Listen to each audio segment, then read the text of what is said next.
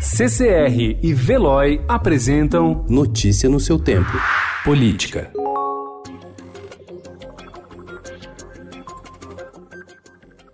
O governo pretende enviar um projeto de lei ao Congresso Nacional para combater as fraudes no programa Bolsa Família por meio do cruzamento de dados da declaração do imposto de renda.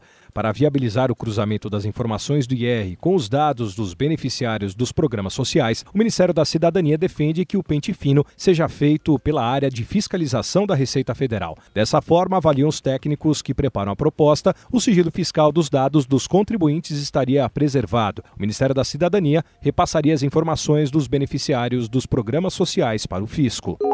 A ala política do governo quer garantir mais 10 bilhões de reais de recursos do orçamento para bancar a reformulação do programa Bolsa Família e o pagamento do 13º aos seus beneficiários em 2020. O repasse maior, porém, enfrenta a resistência do Tesouro, que não vê espaço no orçamento para ampliar gastos com o Bolsa Família, o principal programa social do país voltado à população de baixa renda.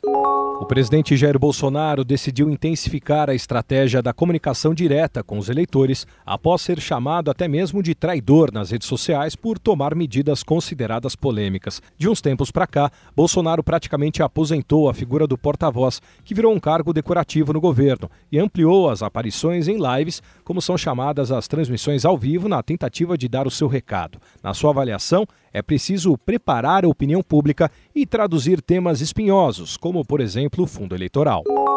Identificado pela Polícia Civil do Rio de Janeiro como um dos autores do ataque com coquetéis Molotov contra a produtora do Porta dos Fundos, na véspera do Natal, Eduardo Fauzi Richard Serkise já marchou com as esquerdas nas jornadas de julho de 2013 e integrou a seção fluminense de uma organização que emula o fascismo brasileiro dos anos 30. Na sua ficha constam agressões a um secretário municipal diante de câmeras de TV há seis anos. Sua prisão foi decretada pela Justiça em 2019. 2019. Fauzi foi para a Rússia, onde se encontra até hoje. Notícia no seu tempo. Oferecimento CCR e Veloy.